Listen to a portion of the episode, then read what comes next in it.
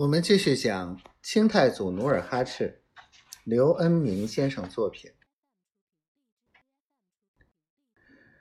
众人又一阵欢呼，接着三十名乐手敲起台鼓，奏起茶旗，一对对青年男女华装艳服，跳起欢乐的空气舞，鼓声、乐音、欢呼声。从午时一直到日影西斜，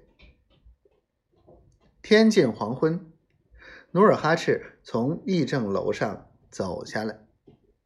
他刚下楼梯，突然楼洞口跑来一个守城的卫士，笑吟吟的打签报道：“禀报都督，苏完部老酋长索尔果。”率本部五百户女真来投。好，快请。努尔哈赤眉开眼笑的打着手势，转身朝城外走去。苏完部在叶赫部北，是松花江右岸的一个女真部族，多年来时常受到叶赫部及左邻的乌拉部的侵扰。有些村寨被叶赫部侵占，有些被乌拉部吞噬。五百多户人家终日过着惶惶不可终日的日子。本部酋长索尔果耳闻建州部努尔哈赤起兵不凡，节节告捷，民富足旺，就同部族酋长、城主商议投奔建州。以图兴旺，酋长、城主一个个欣然同意。于是，索尔果就率领部族男女老少翻山越岭，投奔费阿拉山城来了。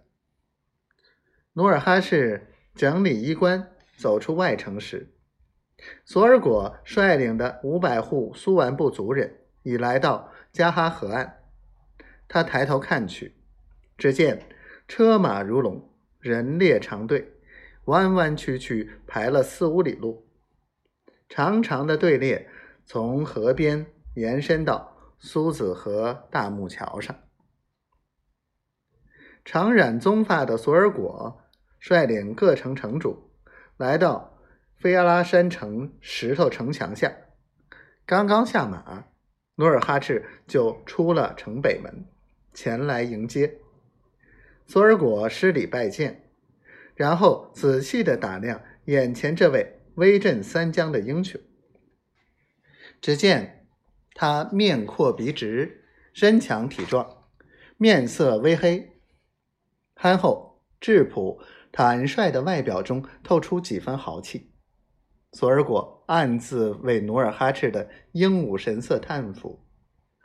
努尔哈赤还礼后，声若洪钟道。久闻兄长大名，今日能来寒舍屈驾小居，实乃不胜荣幸之至。